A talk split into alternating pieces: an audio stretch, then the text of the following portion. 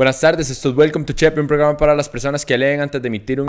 Perdón, tal vez me emocioné un poco. Buenas tardes, esto es Welcome to Chepe, un programa para las personas que leen antes de emitir un criterio.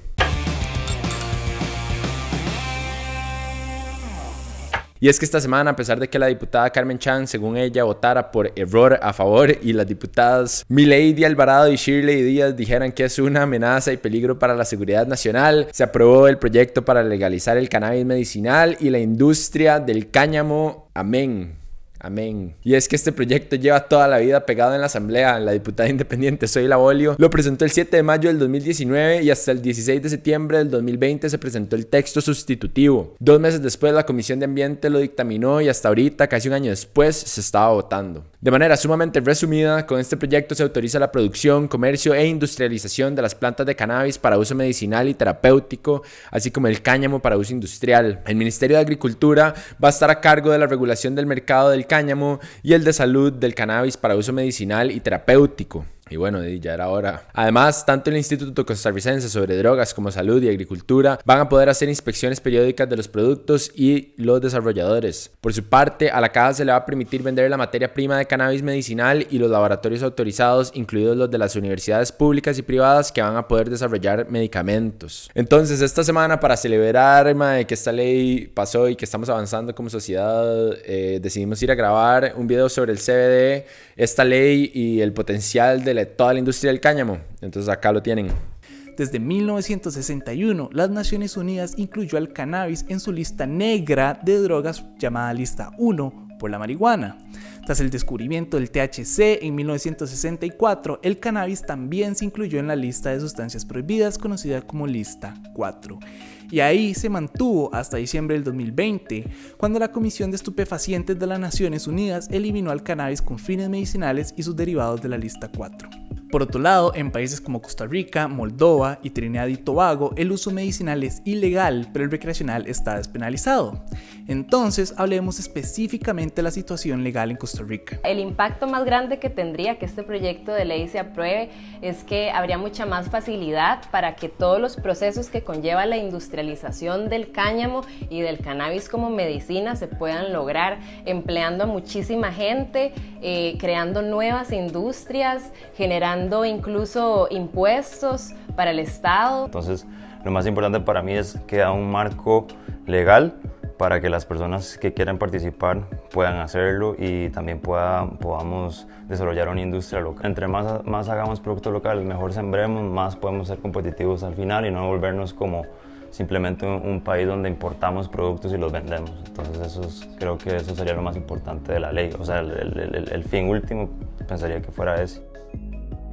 Es importante que sepan que además de la votación, los diputados aprobaron una moción para aumentar la cantidad de licencias de producción que se entregarían a las micro, pequeñas y medianas empresas. Ahora van a ser el 40% de las licencias totales. Y se aprobó otra moción que aclara que las licencias para el cultivo del cannabis y cáñamo no podrían darse dentro del marco de zona franca, pero sí el resto de actividades relacionadas con este mercado. Y creo que este es un excelente momento para que el país tome como ejemplo a otros países que legalizaron esta industria y sepan cómo hacer bien las cosas, o por lo menos sepan qué no hacer. Usualmente agarramos como un referente a Canadá y creo que tal vez no es el mejor ejemplo. Ellos desde 2013 plantearon una serie de regulaciones que permitieron la producción y distribución del cannabis medicinal creando una industria comercial con licencia. Y en el 2018 aprobaron la ley que permite la producción y consumo de cannabis. El problema está en que hubo una sobrelegalización que llevó a un año de despidos masivos, pérdidas bursátiles, multimillonarias y escándalos corporativos. Específicamente ellos fallaron en tres puntos. Disponibilidad. Por ejemplo, las tiendas y dispensarios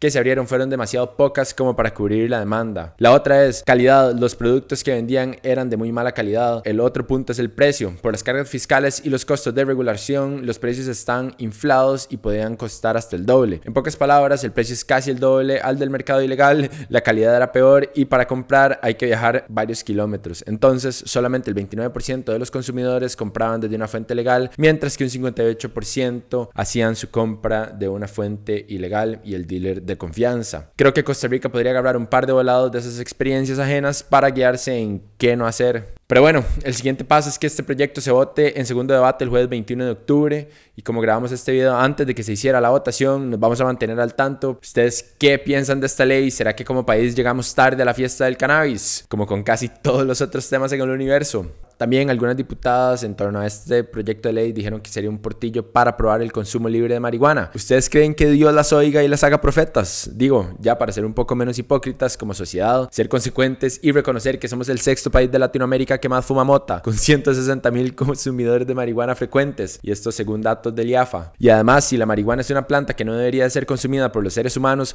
¿por qué putas tenemos receptores en el cerebro que reaccionan ante ella de esa manera tan específica? No sé, me parece una pregunta pertinente.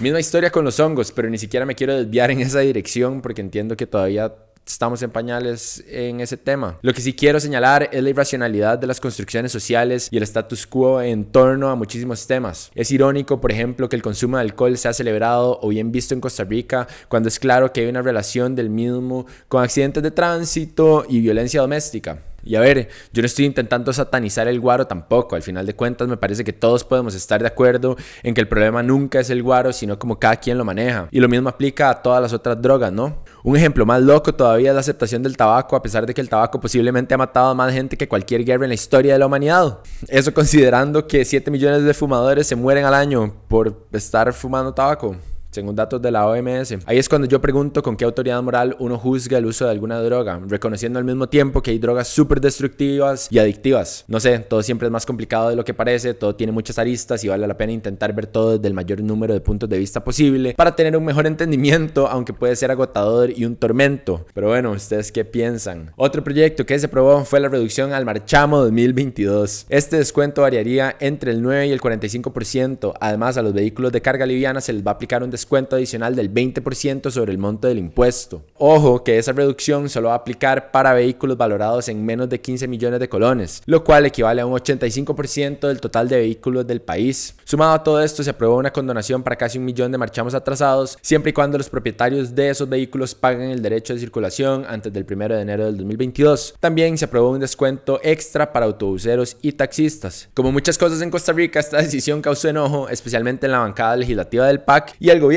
estos diputados fueron los únicos en votar en contra del proyecto e incluso presentaron una serie de mociones para detenerlo, pero no funcionó. Por su parte, el gobierno se quejó y aseguró que esta reducción dejaría un hueco de 30 mil millones de colones en las finanzas públicas que obligaría a conseguir más deuda para cubrirlo. Aclararon que ese monto solo es un estimado, ya que Hacienda aún no toma en cuenta los vehículos nuevos que se han tramitado en el país. También el gobierno dijo que ese faltante dejaría preocupado al Fondo Monetario Internacional, con quien tenemos un préstamo de 1.778 millones de dólares para poder seguir funcionando como país. Entonces, bueno, di, entiendo ambas partes, la verdad. ¿Ustedes qué piensan de este tema? Déjenme en sus comentarios, por favor. Pero bueno, en otro tema, esta semana hubo un pleito entre el gobierno, Hacienda y las municipalidades porque los diputados trasladaron 29 mil millones de colones del presupuesto de Conavi a las municipalidades. Para contarles el cuento completo, todo comenzó con un anuncio del Ministerio de Hacienda en el que propusieron un proyecto de ley que pretende hacer un recorte para el próximo año de 29 mil millones de colones del presupuesto que usan las municipalidades para el mantenimiento de redes viales. Tras este anuncio, el diputado liberacionista Gustavo Viales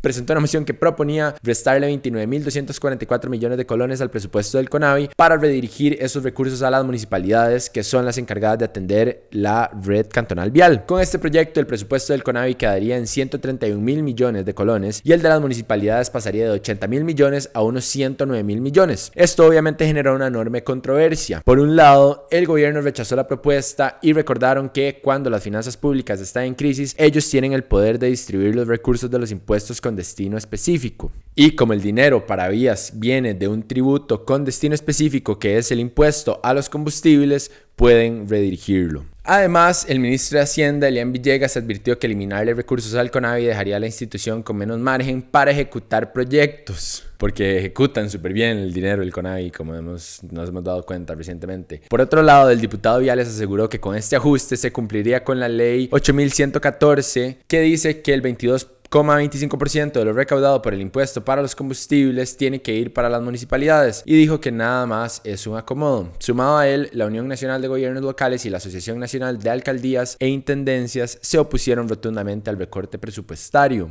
Según explicaron, ese recorte afectaría el 80% de las vías del país, Y en palabras de ellos, el CONAVI supervisa el 20% de la red vial, mientras que las municipalidades el 80%, pero el dinero se distribuye a la inversa. El CONAVI recibe el 80% y las municipalidades el 20%. O sea, todo patas para arriba, como popularmente dirían algunas personas. Pero bueno, incluso algunas figuras como Johnny Araya dijeron que esa reducción es ilegal. Pero bueno, al final la controversia no llegó a nada porque la Comisión de Asuntos Hacendarios aprobó la moción con nueve votos a favor y uno en contra, que fue el de Laura Guido del PAC. Hablando de finanzas, la Comisión de Consultas de Constitución aprobó un texto sustitutivo para el proyecto de reforma al empleo público. Con este nuevo texto, el Poder Judicial, el Tribunal Supremo de Elecciones, las universidades públicas, la caja y las municipalidades quedarían fuera de la rectoría del Poder Ejecutivo, lo cual es muy saludable porque hay que respetar la división de poderes. Hace unas semanas les hicimos un resumen muy completo del fallo que presentó la Sala Cuarta sobre las consultas de constitucionalidad que se les hizo sobre la ley del marco de empleo público. Entonces los invito a que lo busquen. Es el episodio número 72. Pero para resumir la parte de la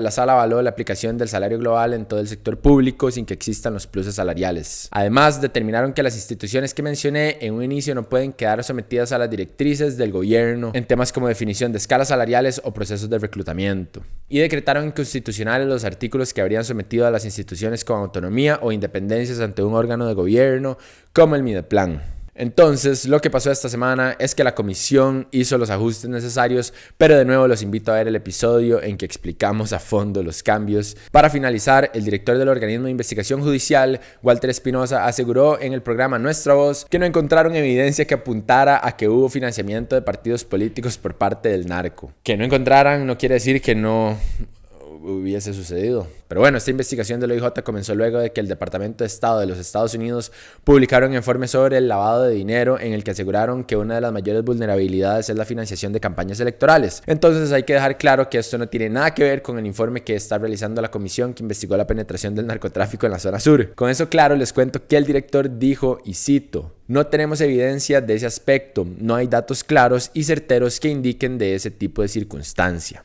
Lo que sí dijo es que tienen evidencias y suficiente información para saber que el narcotráfico, y cito, compra a funcionarios de distintos poderes con dinero sucio. O sea, todavía no les patrocinan las campañas, pero sí los compran. Y de ahí eso, no sé, no me parece que sea nada nuevo. Walter Espinosa también dijo que están haciendo lo que pueden, ya que el OIJ no puede intervenir hasta que se demuestre que hubo un delito. Además dijo que la solución de los problemas no solo debe venir de la policía. Y con esta noticia voy a aprovechar para referirme nuevamente al mundo de las drogas. Vivimos en un mundo en el que el mismo OIJ tiene pruebas de que el narco compra funcionarios públicos. Además, es cultura general saber que en Latinoamérica hay narcoestados y de igual forma seguimos permitiendo que las drogas sean ilegales, lo cual convierte a las drogas en un negocio muy rentable para que la corrupción se pueda seguir dando y continúe el círculo vicioso en el que vivimos hasta el final de nuestros días. Entonces, eh, sí, maldito sea. En serio, cuestionense si la guerra contra las drogas es una especie de pastilla que solamente ataca los síntomas, pero no la enfermedad. Las personas que consumen drogas seguirán consumiendo drogas hasta que se les dé la gana. No sé, como pasó con el alcohol, cuando era ilegal y ahora es legal y todo el mundo toma guaro.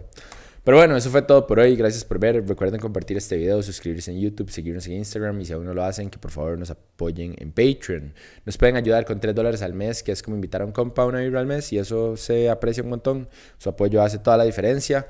Ahora sigue una dinámica que tengo que involucra una piñata, pero que es contenido exclusivo solo para nuestros patrones.